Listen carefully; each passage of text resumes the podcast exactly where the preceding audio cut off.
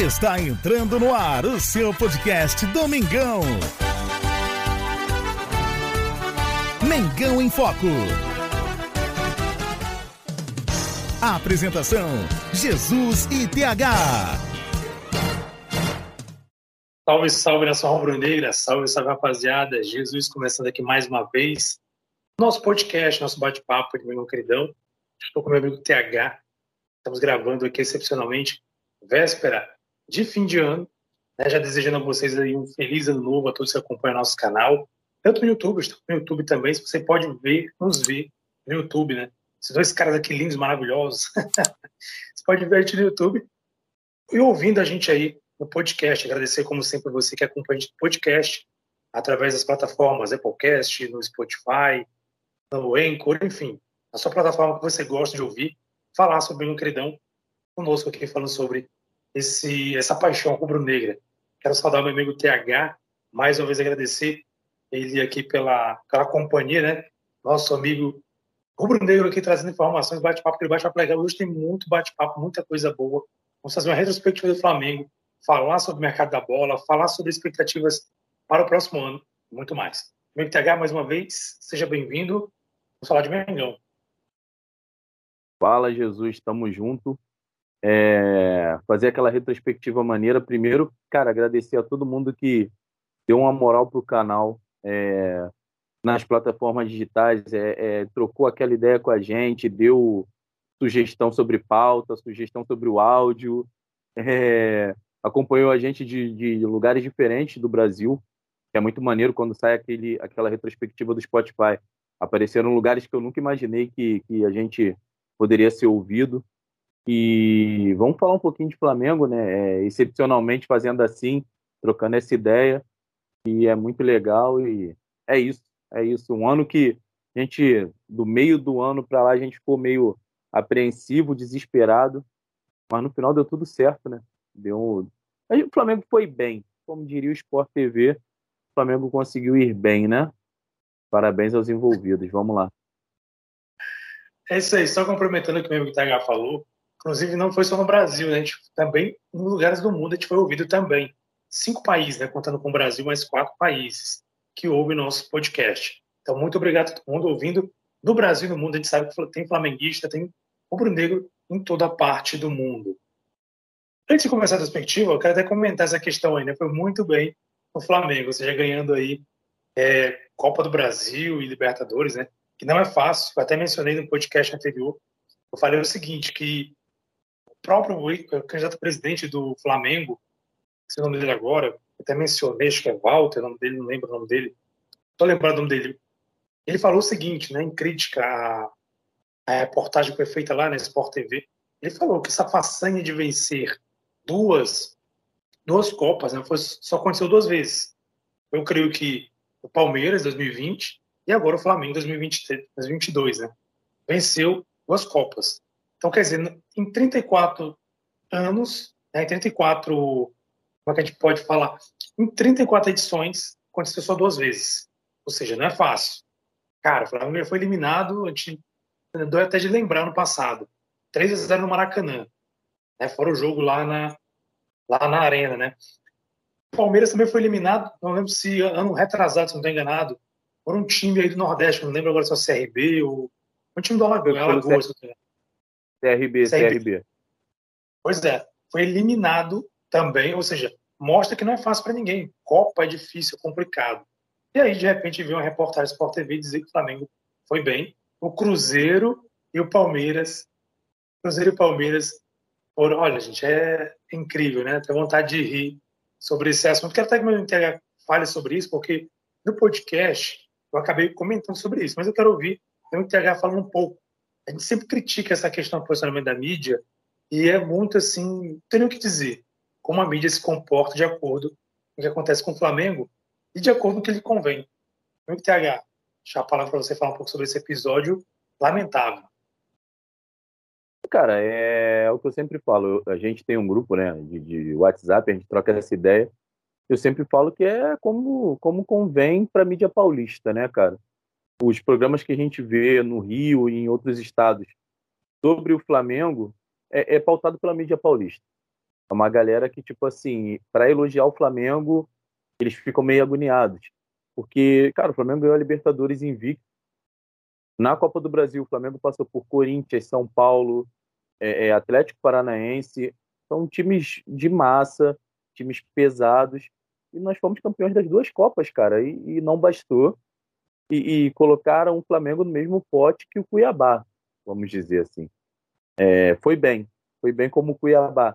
É, é, Cuiabá e América Mineiro também fora os outros clubes que eles colocaram no mesmo pote que o Flamengo.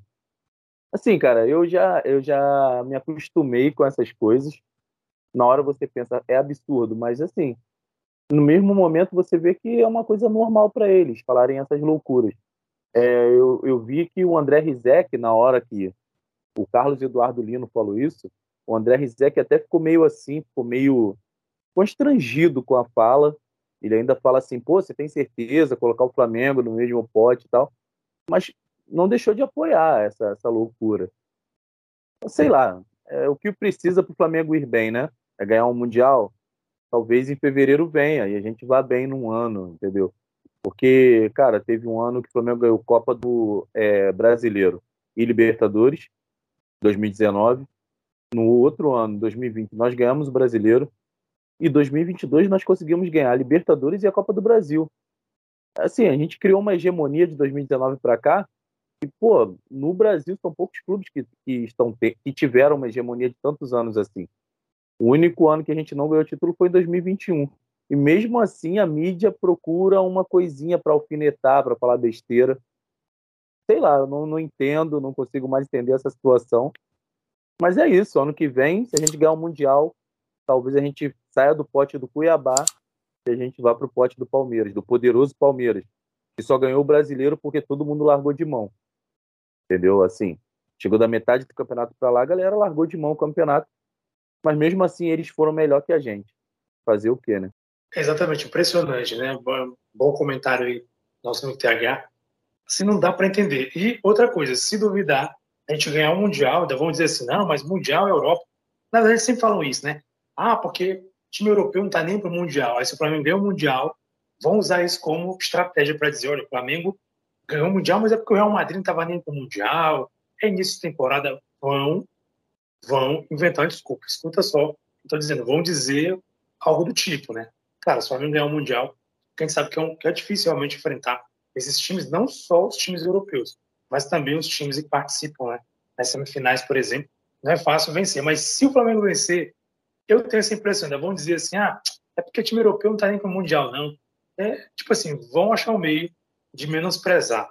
É porque até mencionou, o TH mencionou o Lino, o Lino falou isso, né, dizendo que, curioso, alguém fez a montagem, o TH mandou no grupo lá, é, um, um Twitter, né, fizeram a montagem lá, em 2020, ele rasgou elogios, não, Palmeiras, ele tentar partir de cima, porque o Palmeiras, ele ganhou a Libertadores, a Libertadores é, é top. Mais ou menos isso, em outras palavras, né? E aí esse ano, Flamengo não, né? E aí ele fala outra coisa também curiosa. Essa mesma montagem ele fala, o Palmeiras foi bem, sabendo, né, nós sabemos que esse ano, quando foi campeão da Libertadores, jogou muito mal contra o Santos. Um dos piores jogos de final que a gente já viu. Contra o Flamengo, mesma coisa. O Palmeiras não foi isso, esse potencial todo. Teve aquele problema todo que a gente não gosta nem de lembrar, né? Aquela situação, mas Flamengo, o Palmeiras não jogou esse jogo que todo mundo diz que joga brilhantemente, né? Conta com um técnico competente, que estuda o mínimo, e, infelizmente, com erros aí de treinadores que muitas vezes não estudam o jogo como deveriam estudar, como foi o caso quando a gente perdeu do ano passado.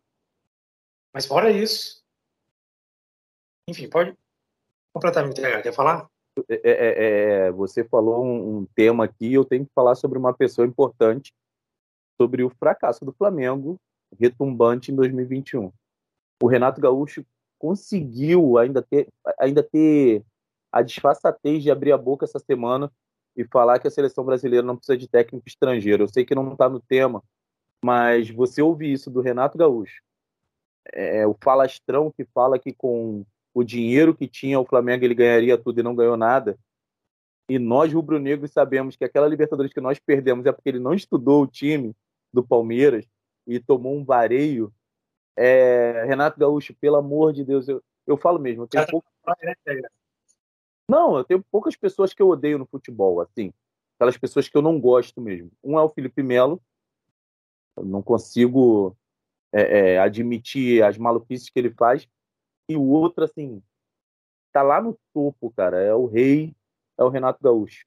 Ele continua sendo o mesmo falastrão de sempre, passando as vergonhas. Como você falou, Jesus, a Copa do Brasil nós fomos eliminados no Maracanã, do Atlético Paranaense, do Alberto Valentim, por 3 a 0.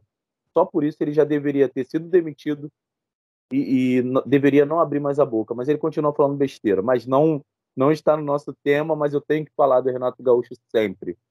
Se o Flamengo perdeu o título, a culpa é do Andreas Pereira pelo erro, infelizmente e tal, mas em grande parte é pelo Renato Gaúcho que não treinou aquele time. Ele não treinou o time. Na semana decisiva ele se deu folga e foi para curtir a vida no Sul. Então, Renato Gaúcho, você é um, um lixo. Exatamente. Né? Então vamos para outra retrospectiva, né? Que essa retrospectiva a gente já está. Só de lembrar, a gente já fica com aquele ódio. Ainda bem que esse ano deu certo, não tudo, tudo, mas grande parte dos nossos títulos deu certo. A gente vai falar um pouquinho sobre essa questão dessa caminhada, da retrospectiva. A gente vai ter que tocar no assunto Paulo Souza, obviamente, que foi o técnico treinador que iniciou a temporada. Nós vamos falar sobre os títulos, né? Vamos falar aqui, talvez de maneira rápida, de alguns, aprofundando assim, ou trazendo aqui um tema. Como que a gente pode falar? Vamos trazer um tema. Vamos englobar os títulos ou os jogos em relação ao Paulo Souza e também o que aconteceu na chegada do Dorival Júnior, que conseguiu conduzir o elenco até a vitória. Vamos falar sobre o início de temporada. Carioca, Supercopa do Brasil. E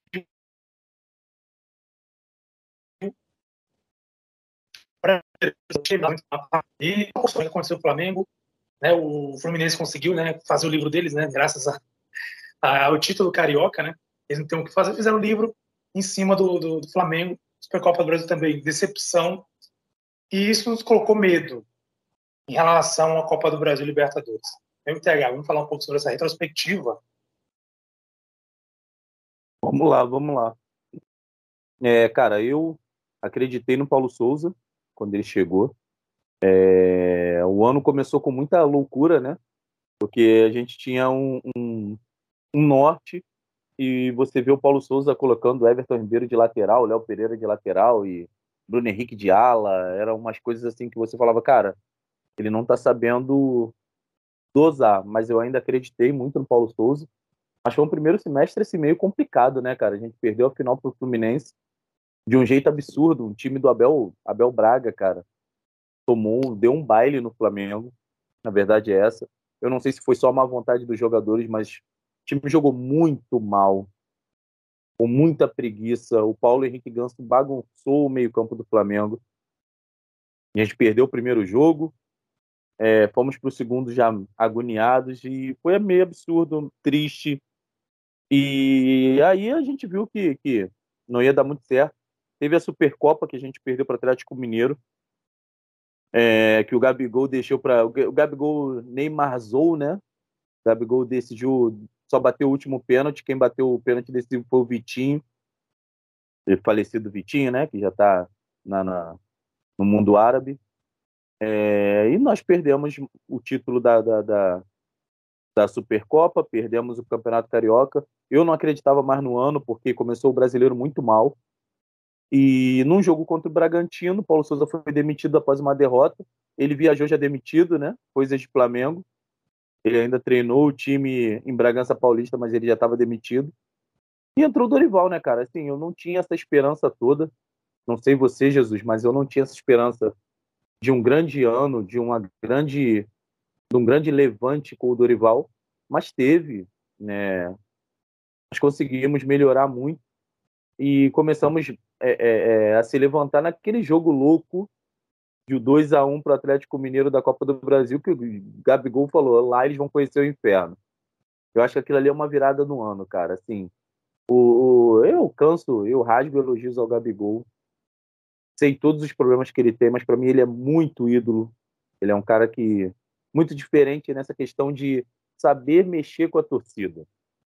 A gente viu isso na final, na hora que ele bateu o pênalti. A gente viu isso nesse jogo, que para mim mexeu, virou o ano. Que a gente estava classificado na Libertadores, mas não estava bem.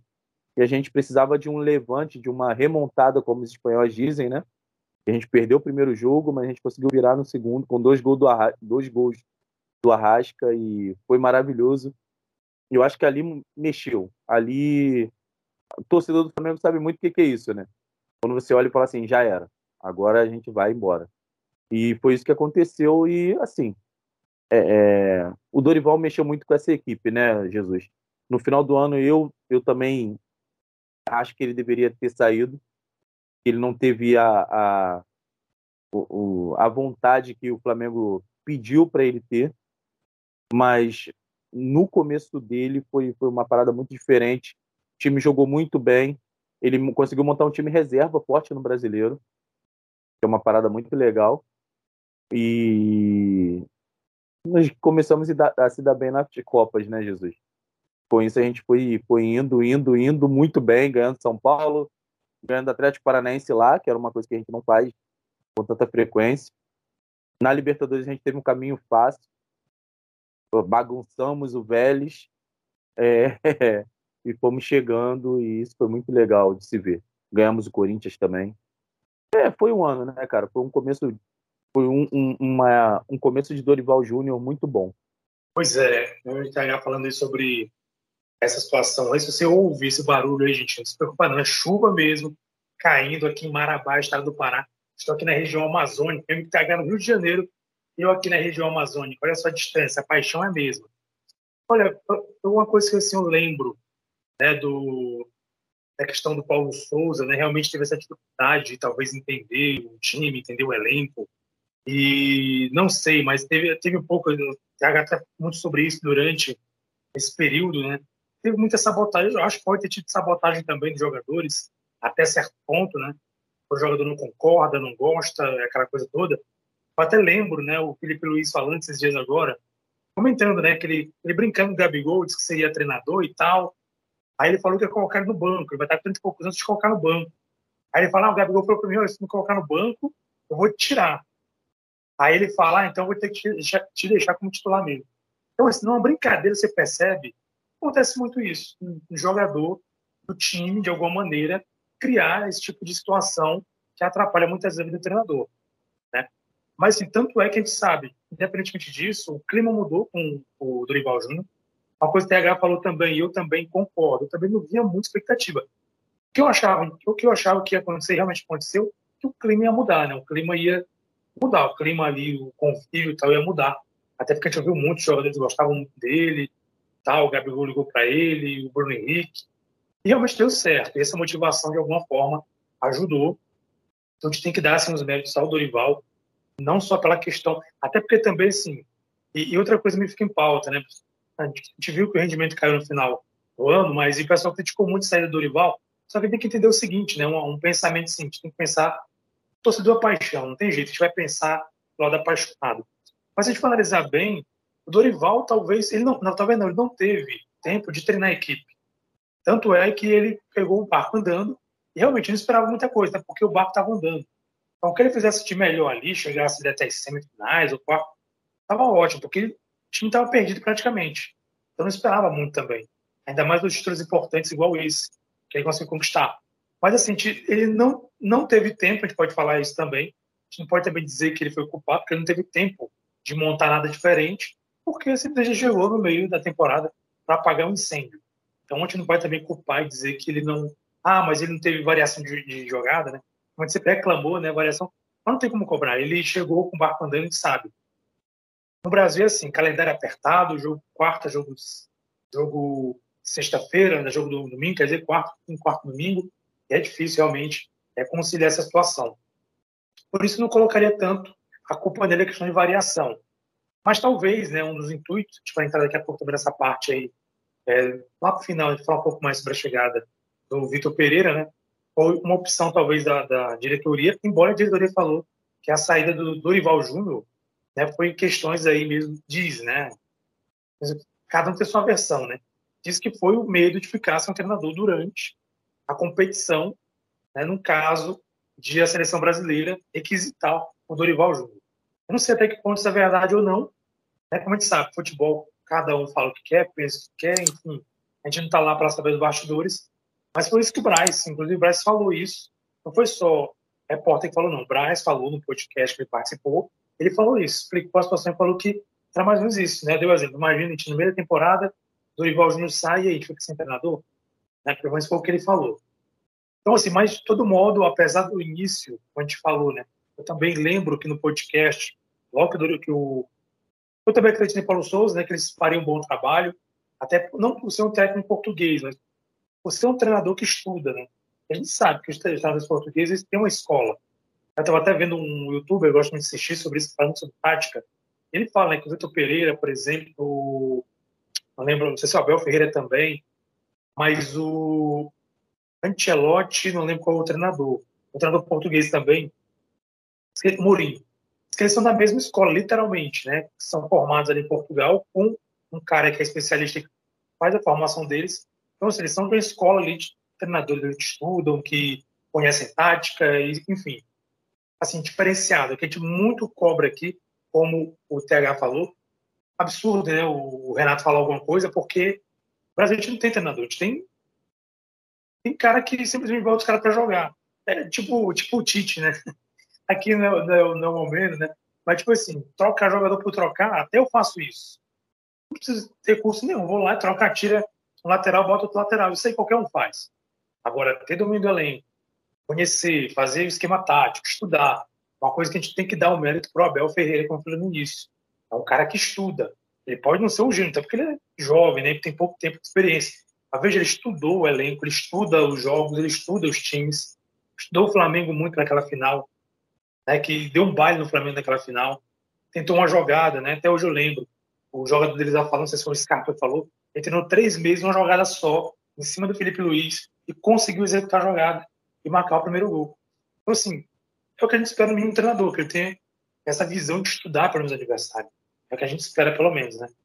Então, assim, não tem como julgar a questão, como eu falei, do, do, do, do Rival Júnior, né? Porque teve tempo também, para pagar incêndio, mas talvez seja esse, eu acho, não quero imaginar que seja esse motivo mesmo de não ter trocado. Tanto a questão do risco, a chegada né, de novo, de novo, de, de Dorival ser requisitado para a seleção brasileira, quanto também eu creio que o Vitor Pereira pode ser um cara que esteja nos planos aí, um cara estudioso que pode, de repente, é, fazer algo diferente no Flamengo. Né? Já que a gente está no assunto, a gente pode já adiantar, não tem problema. A gente vai falar um pouquinho sobre essa expectativa do Vitor Pereira. É, queria saber, Thaís, como é que tu enxerga o Vitor Pereira? Acha que ele vai, vai trazer, ele, ele tem esse potencial? Eu até trouxe, quem ouve o nosso podcast, mais uma vez, você que ouve o nosso podcast, peço que você favorite o podcast, para não perder no bate-papo, e compartilhe também. Tá? Inclusive, até mencionar que na retrospectiva, né, eu, eu vi lá, na atualização que eles mandam, no feed, mandaram lá para mim, muitos compartilhamentos. Tá? E até quero assim, elogiar, agradecer demais a galera que ouve o nosso podcast, porque inclusive eles colocam lá, né? Nossa, você tem uma conexão forte com seus ouvintes. E colocou lá um percentual de compartilhamento muito grande. WhatsApp, rede social, etc. Já agradecer a galera que compartilha e pedir, compartilhe esse episódio também para mais torcedor, torcedor flamenguista do Mengão Queridão. Então, quero, para você que ouve o nosso podcast, eu, ah, o que eu ia falar, é cena aqui, né? O nosso outro amigo, nosso meu amigo, também outro meu amigo lá, o Bernardo Brasil, ele trouxe um comentário sobre o Vitor Pereira, o que ele espera, o que ele acha, o que ele pensa do treinador Vitor Pereira. E eu queria saber a tua opinião, o que tu, o que tu acha aí do, do Vitor Pereira? Será que ele tem esse potencial? Será que ele pode explorar mais o Flamengo? Qual a expectativa para esse novo ano e também, principalmente, com a chegada do Vitor Pereira? É, cara, o Vitor Pereira, é, para mim, o que aconteceu pegando o gancho um pouquinho do Dorival, eu entendo que o Dorival saiu por dois motivos. Aqueles últimos jogos contra a Juventude, Havaí, cara, foram jogos muito, muito ruins do time.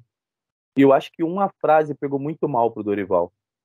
Quando ele falou assim: vocês querem que eu faça o quê? Eu já venci duas competições, não tem mais o que fazer. Eu acho que não ter mais o que fazer para um técnico com o elenco que o Flamengo tem é deixar muito solto deixar muito livre. Eu acho que a diretoria ficou com medo dele entrar o ano e não conseguir fazer as movimentações que o elenco precisava. Isso é o primeiro ponto. E a questão da seleção que dizem que o Flamengo ia fazer o contrato com ele de dois anos, mas ele não garantiu ao Flamengo que se chegasse um, um, um contato da seleção, ele não iria embora. Tipo assim, vou fazer o contrato com vocês, mas ó, vamos dizer, se fevereiro ou março chegasse o convite da seleção, ele iria embora e deixaria o Flamengo na mão. E isso é meio complicado sobre, sobre o Dorival.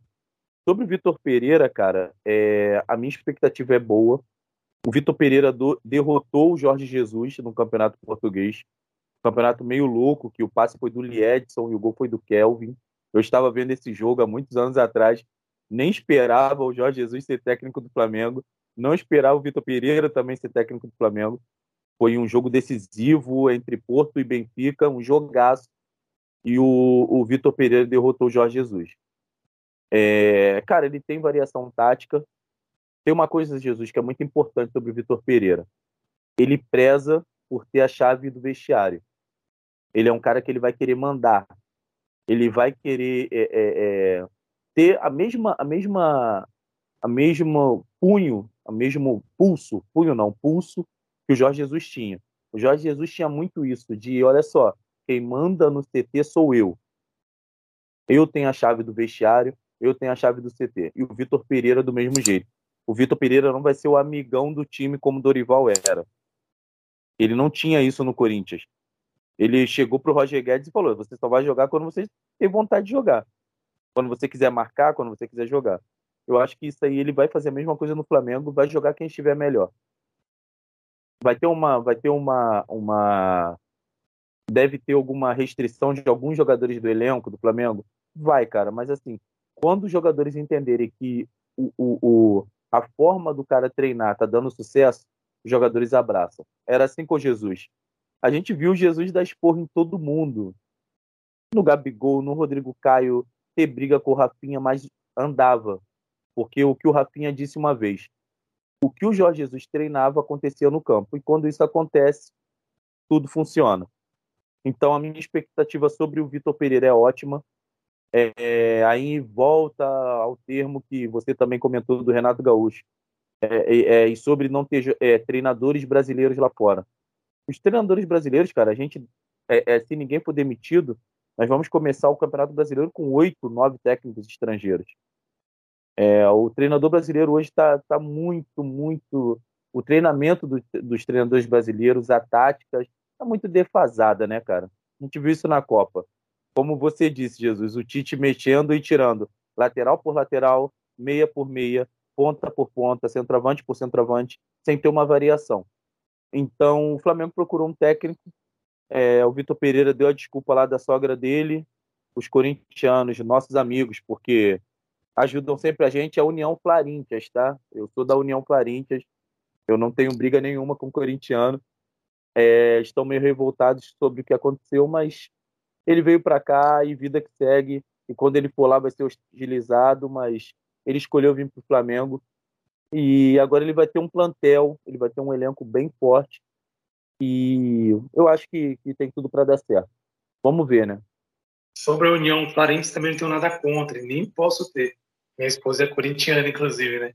Não, nem, nem, que eu queira, não posso ter. Minha esposa é corintiana. Bem, é, é o seguinte, é, o Tega colocou muito bem. O Tega lembrou uma coisa sobre o Jorge Jesus e eu estava assistindo esse canal, você falando desse, dessa escola, literalmente, de treinadores portugueses, né? É, o Tega pensou uma coisa muito curiosa. Que acontecia, que o Rafinha colocou, na verdade, né? O que acontecia no treino acontecia em campo. Eu assistindo esse canal, que eu gosto muito de assistir esse cara lá, o até o nome dele agora, que eu não acompanho muito lá, acho que é o William, coisa assim, o canal dele, William Godoy, parece.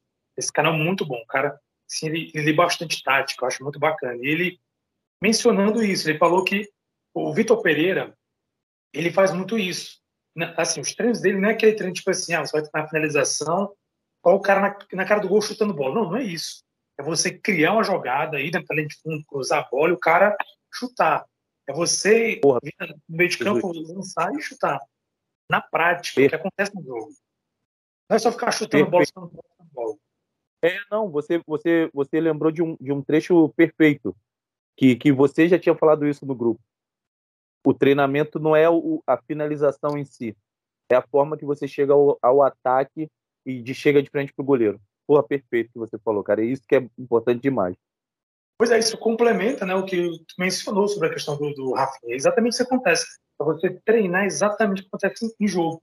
Então, isso é uma característica do Jorge Jesus que eu acho, estou enganado, é da mesma escola do Vitor Pereira. Aprendeu lá em Portugal, né? É a mesma escola lá que eles tiveram essa, é, essas, é... essas aulas, né? É, rapidinho. O Jorge Jesus, na época que saiu do Flamengo, é, ele indicou alguns técnicos do Flamengo. Carvalhal e, e, o principal que ele indicou, tanto é que quando ele veio aqui se jogar para o Flamengo de novo, é, ele foi perguntado qual, qual era o melhor técnico taticamente português que estava no Brasil.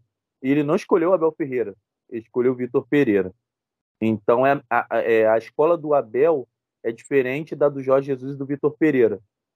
É, o Abel é um, um, um jogo mais é, é, de contra-ataque, de é, é, ter, não ter tanto a bola, e do Vitor Pereira se enquadra mais com o Jorge Jesus. É, justamente. Então, mas é, curioso essa questão de realmente de ter um treinador nesse sentido. Então, isso nos dá esperança sobre o Vitor Pereira. Né? Foi indicado pelo Jorge Jesus, que dispensa comentários o que foi Jorge Jesus aqui no Flamengo, dispensa comentários. E se ele indicou, acredito que seja um bom treinador, ótimo treinador. Variação tática, a questão defensiva, né, que o próprio Vitor Pereira, assim, esse mesmo canal, vi ele comentando que na entrevista coletiva ele falou quais os pontos que ele explorou. Né? Cabe a gente lembrar também aquele jogo da final da Copa do Brasil. O Corinthians, por muito pouco, não consegue virar aquele jogo. Eu digo o seguinte: se tivesse mais 10 minutos ali, fatalmente o Flamengo poderia ser superado no Maracanã. Porque o tanto ali que o time foi para cima, justamente explorando pontos que o Vitor Pereira estudou no Flamengo. Pontos que ele estudou, que ele via ali uma, uma na defesa, ele viu algum tipo de fragilidade defensiva. O meio de campo não conseguia marcar ali na, naquela zona ali, meio de campo e nas laterais, né? Ali pelo meio. Ou seja, os laterais vinham para o meio, né, para poder marcar, e aí abria as laterais. E aí que o jogador vinha infiltrava do lado. Tanto é que nessa imagem, esse youtuber aí, ele mostra lá que tinha o do lado lá do, do Rodinei, não lembro se era o. Acho que era o Fábio, né? Que lateral esquerda, né? Não, o Fábio, é, é o, Fábio, Fábio Santos, né? O Piton, o Fábio Santos. Eu acho que é o Fábio Santos e mais alguém lá do, do lado lá do, do Rodinei. O Rodinei vindo marcar e esses dois jogadores do lado dele lá. Ou seja, é que ele vinha marcar, ele abria pelo lado dele. Ou seja, inclusive foi um, um dos lances que aconteceu o gol, né? O cruzamento da lateral ali. É isso seja, aí. É uma situação estudada, não foi um acaso ali. Ele estudou aquela situação e ele falou na, na coletiva o que ele via de fragilidade. Então, se ele conseguiu ver a fragilidade, ele é absolutamente capaz, eu creio, né? Ele vai depender também dos jogadores colaborar nesse sentido, que ele vai conseguir, de, de alguma maneira, corrigir essas falhas, né? E assim, olha, eu também estou com muita expectativa quanto ao Vitor Pereira. Muita expectativa. Ele é um cara também que ele consegue, né? Nesse canal também eu vi demais ele falando isso, né? Gente, canal muito bom, esse canal do William Godoy. Aproveitando, tô falando aqui de canal, gente, nós estamos no YouTube. Inscreva-se no canal. Se você ouve a gente no Spotify, vai lá, Mengão em Foco. youtube.com barra arroba Mengão em Foco. Tudo junto na cena. Vai lá no YouTube, inscreva-se no nosso canal também. Esse canal do William Godoy é muito interessante que ele falou isso, que ele, ele mencionou, né, ele citou uma entrevista que ele falou, né, que ele fez alguns treinamentos com o Corinthians, que ele não conhecia futebol brasileiro, essa questão de muitos jogos e tal, ele forçou a barra. Ele disse que numa situação de barra no treino, ele percebeu que o time chegou em campo desgastado. E ele foi humilde, foi humilde para reconhecer o erro que tinha cometido. A coletiva falou: Olha, eu cometi um erro, não faço mais isso. Vou treinar intensivamente com o time e o time. Foi uma, tava... semana, foi uma semana de clássico, cara. Foi uma, isso foi numa semana de clássico que eu, se eu não me engano, foi contra o Palmeiras, que o Palmeiras é muito é um time muito físico, né? de muita velocidade, muita correria, e ele falou que, que, que jogou mal esse jogo, porque durante a semana o treino foi muito desgastante e o elenco do, do, do, Corinthians era envelhecido. É envelhecido, a verdade é essa também, né? Eu até esqueci, cara, nem lembrava, o Paulinho vai voltar agora. Falei, caralho, Paulinho, você que já tinha até se aposentado. É, vai voltar de lesão, cara. Eu falei, caramba, porque o elenco do Corinthians é bem envelhecido e ele, ele queria uma marcação pressão, mais alta. Eu acho que com isso, cara, quem ganha espaço é o Cebolinha. Entendeu? O Cebolinha deve conseguir fazer essa marcação mais alta, deve jogar bem mais jogos do que esse ano. É um cara que eu tenho até uma expectativa maior. E então ele ele assim, cara é inteligente. Isso aí a gente não pode relativizar ou achar que não. Eu acho que é o que, que a gente está concordando. É o elenco ter coragem de acreditar no trabalho do cara. Entendeu? Por isso aí, então, eu estava mencionando aqui, é um, é um treinador que faz autocrítica, né? E isso é importante para qualquer ser humano, qualquer área, você fazer autocrítica. Né? Diferente do, do outro treinador, que eu não vou nem mencionar mais o nome dele. Forte abraço, Gaúcho. Forte abraço. Tamo junto aí. Ídolo, ídolo, grande ídolo. O cara chegar e assim, o cara não tem autocrítica, o cara tava, tava certo o tempo todo. Assim, o cara não sabe se criticar, não, eu fiz besteira, eu fiz errado, eu era para ter feito isso, não sabe. O cara se acha dono de tudo, o rei, e acabou. Então, assim, não tem como, cara, é complicado a gente falar sobre, né, então, assim, um ponto positivo também do Pereira, porque, outra coisa, o Corinthians serviu como laboratório para ele. Então, certamente ele veio para o Flamengo já conhecendo melhor né, o, como é que funciona no Brasil.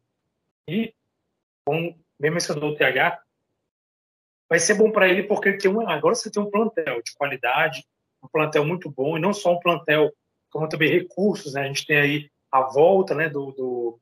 É o nome dele? É Walter Monteiro? Não lembro como, como é que é o nome dele. É Walter Monteiro.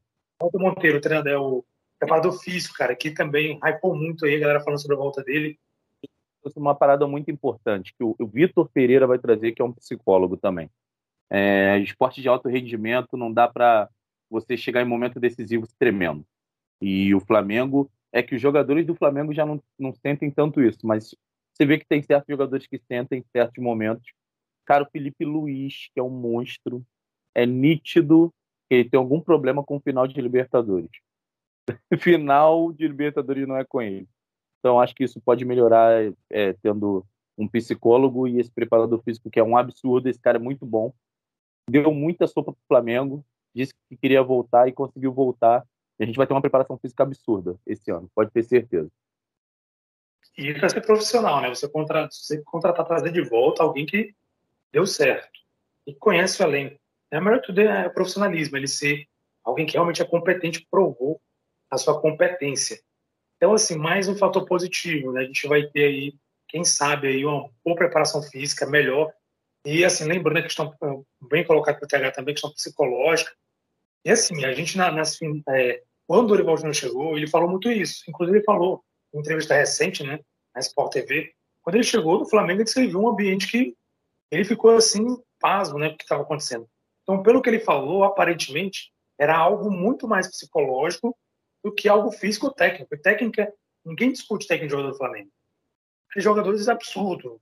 Quem vai discutir? Arrascaeta, Everton Ribeiro, Gabigol, Pedro, eh, Thiago Maia, João Gomes. Quem vai discutir a técnica desses caras? Lá na zaga, né? O próprio Léo Pereira fez uma boa temporada, né? Pereira. Eu, eu, até, eu até ia propor uma parada para você, Jesus, assim, que a gente não comentou sobre a pauta, mas seria até maneiro de fazer. Assim, é, superação do Flamengo esse ano, Léo Pereira. Mas eu queria para você uma parada difícil, cara. Aí a gente, eu, eu acho que a gente não vai concordar. Para você, qual foi o jogador do ano do Flamengo? O jogador do ano, aquele que, como assim, que decidiu, que resolveu? É, que decidiu, que resolveu, que englobou tudo, que englobou tudo, decisivo, Tá, é muito difícil. Esse ano tá difícil, porque se a gente for olhar, olhar assim, se a gente for olhar por questões dentro de campo, né, marcando gols, que é o pessoal do futebol, o Gabigol não tem com o Pedro, estão empatados em número de gols, né? O uhum. Gabigol foi decisivo, isso aí é indiscutível. Eu falava no início, né? O Gabigol decidiu tudo, praticamente batendo no peito, trouxe a bola. Mas assim, em questão de estar falando de psicológica, pelo que eu, assim, eu tenho falado isso várias vezes, quem acompanha o podcast tem visto. Minha opinião, um cara que contribuiu demais, trazendo muita liderança o Davi Luiz, no sentido de liderança. Né? Então, assim, são vários aspectos. No gol também, o Santos também contribuiu muito. Cara, é difícil a gente falar assim, um jogador que, que assim, sobressaiu, né? Porque o elenco, assim, no, no meio para frente, claro, a gente jogador rival, o Elton superou. Pra te falar a é difícil mencionar assim, uma pessoa e dizer assim, ó, esse aí é o cara, mas é difícil. mas, mas é essa que é a questão. Para a gente não conseguir mencionar um, é porque o coletivo foi forte, cara. Tipo assim, quando o Everton Ribeiro não jogava bem, o Arrascaeta ia lá e sobressaía. Quando o Everton, quando o Arrascaeta não jogou bem, porque nitidamente estava lesionado, o Everton Ribeiro arrebentou com a final da Libertadores dando aquele passe para gol. Quando o Pedro não conseguia fazer o gol, o Gabigol ia lá e dava um passe maravilhoso para alguém ou fazia um gol. O Pedro arrebentou. Tem uma época do ano que estava absurdo. Então, acho que esse coletivo do Flamengo, quando os caras passaram a entender assim, cara, vai precisar de todo mundo, foi muito forte. O Léo Pereira, pô, quem esperava o Léo Pereira jogar muito bem. Então é isso, assim, a gente não consegue é, é, é né? um jogador, pô, não dá para pegar um jogador desse ano, porque foram fases e todo mundo conseguiu chegar bem. Coletivamente, o time jogou bem. Tem alguns aspectos que você para para pensar. Eu não sei até quando o Gabigol vai falar, Pedro, vai lá, seja o, o, o artilheiro que eu vou ser o 10 que o Gabigol é fominha pra caramba, e ele se doou esse ano. Ele falou: não, toma a bola aqui. Você vai ser o artilheiro, eu só vou ser o coadjuvante. Mas assim, cara, ele é tão predestinado. O Gabriel, assim, é uma página à parte do Flamengo. O Gabigol é tão predestinado que chegou na final e meteu gol decisivo. Mas é isso, assim, é, não teve um jogador decisivo pra gente. A gente concorda nisso. Eu achei que a gente não ia concordar porque todo mundo coletivamente jogou bem. Isso é legal, isso é legal de ver. Todo mundo, exatamente. Todo mundo contribuiu, fez sua parte e contribuiu positivamente, né? Até mencionei o Santos, né? Eu até mencionei no podcast anterior que o Santos, inclusive, numa foi feita uma pesquisa, né, uma enquete no, no GE Flamengo, qual seria a melhor contratação dessa temporada, 2022. E eu acho que, se não me engano, foi 70%, 80% dos internatos sério foi o Santos. Também que a gente não pode nem negar, né? Que o cara que também que veio e ajudou demais, trouxe muita segurança. A gente estava muito inseguro quanto à questão do gol. Né? Mas assim, então realmente coletivamente o Flamengo superou, essa é a verdade, então superou. E claro, a gente tem que trazer, gente não pode esquecer de maneira alguma de dar os méritos do Dorival, que chegou e falou né, em entrevista que chegou, viu o time arrasado e conseguiu, pelo menos ali, motivar os jogadores, extrair o melhor de cada um deles e conseguir finalizar essa temporada também mérito para ele. Agradecimentos a ele, né? E vamos que vamos. Conseguir para nessa temporada o Vitor Pereira conseguir fazer um trabalho ainda melhor. Porque vai ter preparador físico novo, vai ter psicólogo, é, o elenco está de qualidade, então assim, tem tudo para mim fazer uma temporada sensacional. O que a gente está esperando agora, já vamos entrar no tópico também, é o mercado da bola, né? A gente está aí no mercado procurando, né?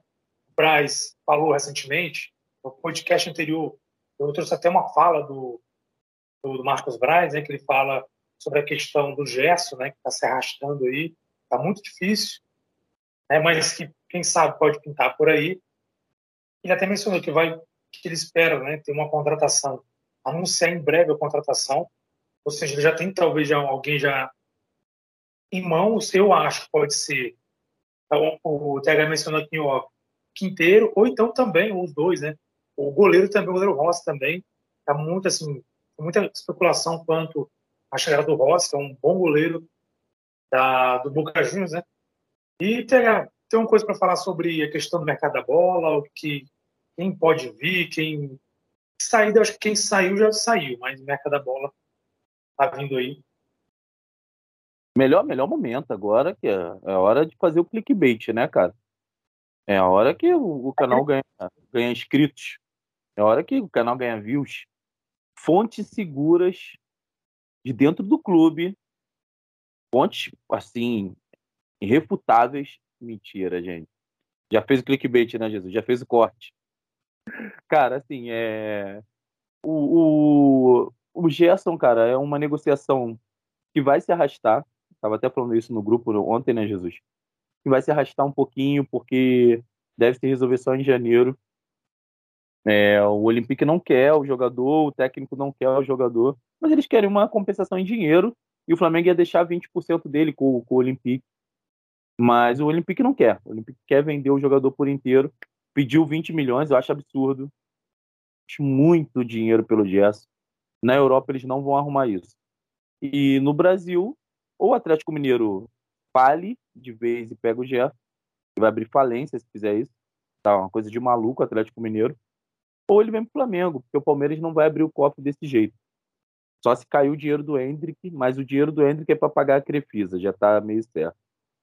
É doideira. E o Quinteiro, cara, pode ser esse jogador anunciado em breve.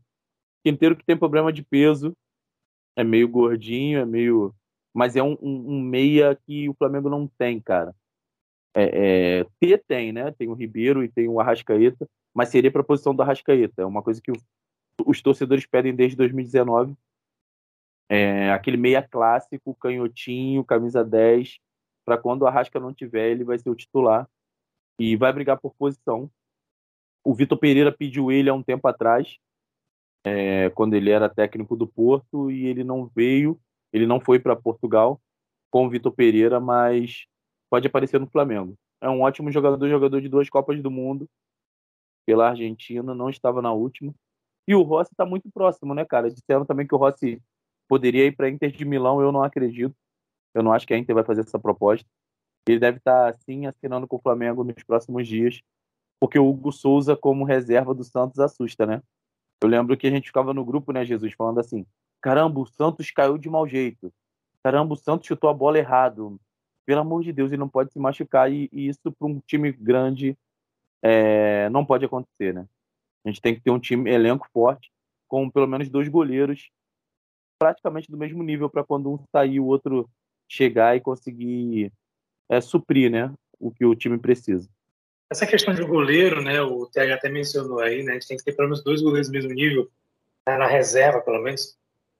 Eu lembro que o Flamengo tem muito disso, né? A história do Flamengo mostra muito isso, que muitos goleiros, terceiros goleiros, muitos não, mas pelo menos uns dois eu vou lembrar aí, mais ou menos, que eu lembro, né, história recente, claro, recente entre aspas, né? É, faz uns 20 anos já isso aí. Saíram justamente dessas situações. O Júlio César não está enganado, era terceiro goleiro, né? O Cleber se machucou, parece, não sei se era o segundo ou terceiro goleiro, não lembro. O Bruno acho que era o terceiro goleiro também, né? Tipo assim, o Flamengo tem muito disso. O goleiro se machucou aqui o primeiro, o segundo, o terceiro goleiro vem e consegue, ou seja, isso mostra a qualidade de goleiros que o Flamengo tinha, pelo menos nesse período. Poderia ali, e é assustador de não ter esse goleiro na reserva hoje. É o Santos, como eu falei agora há pouco, foi, na minha opinião, assim, um dos grandes, maior contratação. Concordo com os internautas que votaram, né? Talvez também foi uma ótima contratação. Mas sim, o Santos é melhor, porque trouxe uma segurança para um setor que estava ali sem ninguém, para dizer a verdade. Eu acho que o Hugo, o, o para mim, cara, a gente não deve nem mais pensar no Hugo. Para mim, para mim. É, a gente já, já, tem que ir para sua opção, que é já ir pro terceiro goleiro. Porque, tipo assim, o Hugo tá ali, cara, num nível que, porra, treina, é, fica inseparado, não sei o que, e volta e continua falhando em coisas básicas. Não é numa coisa difícil, não é numa bola impossível. Coisa, é coisa básica. Então, para mim, esse é o pensamento, Jesus. Então, eu tava. não sei se você vai concordar comigo, TH, mas tava pensando sobre o Ross, que acabou de mencionar, né, que tem times aí da Europa, talvez interessado nele. Mas, assim, o Ross já com um goleiro de 27 anos, né? Se não me engano, é 27 anos da idade dele. Então, assim, ele não é um goleiro muito jovem, mas também tem uma idade aí que tá para jogar um bom tempo, ainda mais na posição de goleiro. Claro, depende da questão física, fisiológica e tal. Eu penso o seguinte, ele deve pensar da seguinte maneira. Ele está aqui próximo da família dele, está aqui na América do Sul, vai jogar num grande time, recebeu um salário muito bom em relação ao que ele recebe do Boca Juniors, um salário muito bom. E tem outra coisa, ele, ele vê a possibilidade de quem sabe ser até ídolo do Flamengo, porque se te lembrar bem, o Santos vai fazer 35 anos, se não estou enganado, esse ano, né? Então, assim, o Santos não vai ficar aí muito tempo, não. A gente sabe que goleiro tem uma longevidade, pode ser que até os 36, 37, mas eu acho que três anos não passa. Então ele vai ter oportunidade, de repente, de assumir a meta e quem sabe ser um grande ídolo. E até, quem sabe, até para uma Copa do Mundo, né? Eu acho que assim, o jogador tem muito esse pensamento, né? Ele, ele pensa que um time da visibilidade que o Flamengo é hoje pode dar para ele uma visibilidade muito grande aqui na América do Sul. Um grande clube que disputa tudo, todo ano tá praticamente todo ano está na final da Libertadores. A verdade é essa. Nos últimos quatro anos ficou fora de uma, né? Se não estou enganado. Então, assim, ele. Aí é muito. É muito bom esse pensamento aí, cara. É muito bom quando, quando você fala isso aí, é uma coisa que me dá um sorriso no rosto. Quando você fala. Gente viu todo, né? porra, todo, quando fala assim, ah, liber... porra, a última Libertadores acabou o jogo, eu falei, porra, ganhamos. Eu nunca pensei, e, e é muito maneiro isso Cara, sobre, sobre é, esse assunto rápido, eu vi uma entrevista do, do Valim Vasconcelos, que foi o diretor de finanças do Flamengo de 2013. É o, o grande, o grande diretor de finanças do Flamengo foi esse cara, que, que resolveu muita coisa. Nem foi diretor, foi vice-presidente de finanças. E, cara, assim, é, eu, eu tenho que falar uma parada importante sobre as finanças do clube. É, a gente tem que bater palma para o trabalho dos caras também. É, e esse assunto de você chegar em finais seguidas de Libertadores, chegar sempre lá em cima do brasileiro, tem muito a ver com esses caras, com o Valim, com o Bandeira, com o Tostes. São os caras que ficam ali por trás, que a gente às vezes não, não menciona, né? A gente tem muito Braz na cabeça, a marra que ele tem, o Spindle, que é o braço direito do Braz, mas esses caras são muito importantes. E se a gente hoje faz um comentário igual Jesus fez, né? De estamos sempre ali, estamos chegando, tem muito a ver sobre esses caras que tomaram a rédea do clube quando o clube precisava, barraram muita coisa, seguraram muita onda, coisa que clubes brasileiros não fazem, Corinthians não faz, a gente sempre comenta isso no grupo, né, Jesus? O Corinthians está ali sem dinheiro nenhum, mas vai lá e contrata o Yuri Alberto. O Atlético Mineiro está lá fazendo, querendo virar SAF desesperadamente. Alguns clubes já viraram SAF, é, mas é muito importante saber que o Flamengo, além de estar lá em cima, o Flamengo tem uma estabilidade absurda financeira, o que dá o direito da gente sonhar em estar sempre ali em cima, sempre disputando. Hoje em dia a gente chegou num nível que, tipo assim, chega um ano e tu fala assim, porra, não, a gente vai disputar o brasileiro. Não, a gente vai estar pelo menos numa final de Libertadores. Isso é muito legal, isso tem muito a ver com esses caras, que às vezes a, a, a torcida não dá muito valor e não entende o que esses caras fazem pelo Flamengo e é, é um ponto a ser sempre mencionado. Eu sei que não tem muito a ver com a pauta sobre o que a gente está falando, mas é sempre importante falar do financeiro, da, da estabilidade que o clube hoje tem de faturar um bilhão e, e isso é muito importante e é muito legal. É, querendo ou não, tem tudo a ver, né? Porque graças a essa questão financeira, é, a gente tem essa, essa possibilidade né, de estar sempre em finais disputando aí.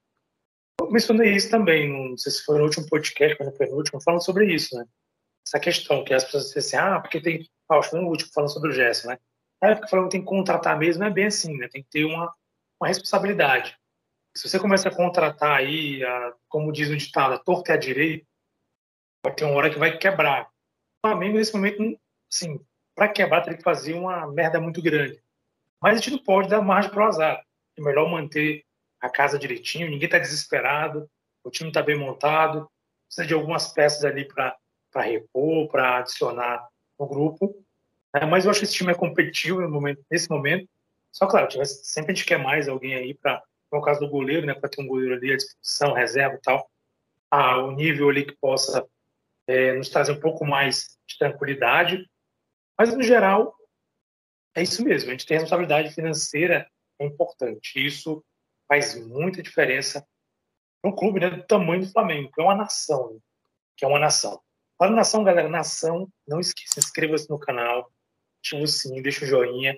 Você que ouve no podcast, favorita aí Compartilha também aí no.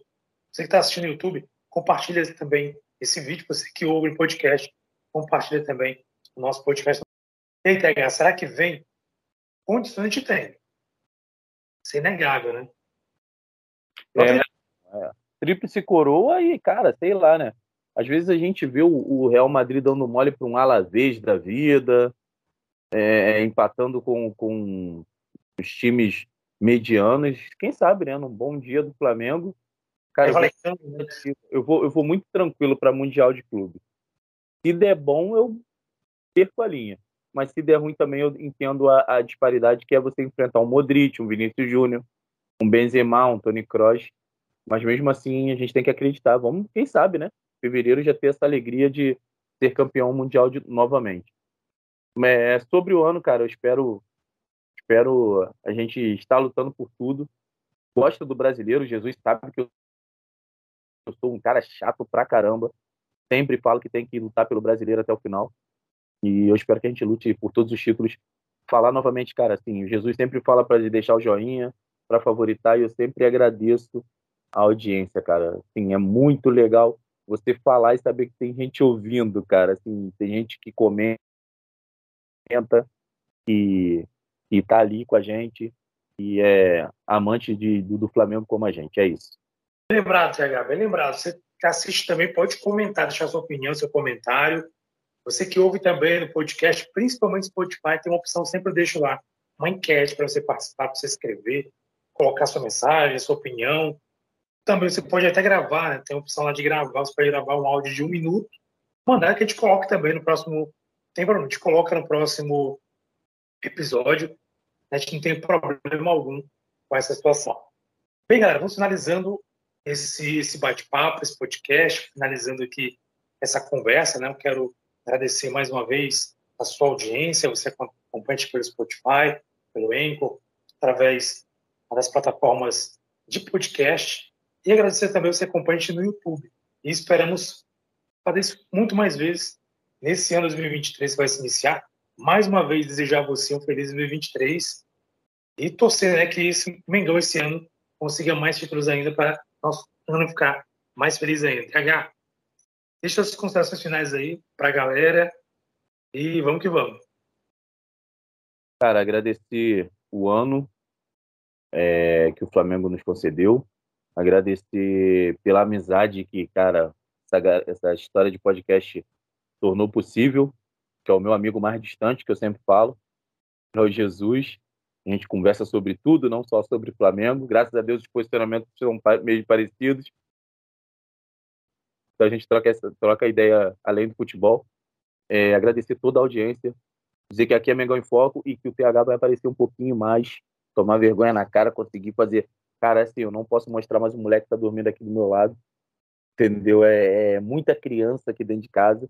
Aqui o quarto é meio, ó, quarto azul e quarto rosa. Tô aqui no quarto dele mas agradecer a audiência de geral, falar que eu vou aparecer mais vezes e que a gente vai conversar muito sobre o Flamengo esse ano, que promete ser um ano magnífico para o Flamengo e a gente espera que seja. Vamos que vamos, como eu sempre falo, tamo junto, galera, e obrigado por tudo e uma ótima passagem de ano para a galera. Fiquem com Deus, é isso. Isso aí, valeu, TH. Feliz 2023, você que acompanha o nosso podcast, você que assiste também no YouTube, muito obrigado inscreva-se no canal, ative o sininho dessa força que a gente gosta de falar aqui como torcedor, de torcedor para torcedor, que bate-papo legal sobre meu queridão. Aqui é Mengão em Foco, um abraço, para suas negras e até a próxima. Uma vez Flamengo, sempre Flamengo, Flamengo sempre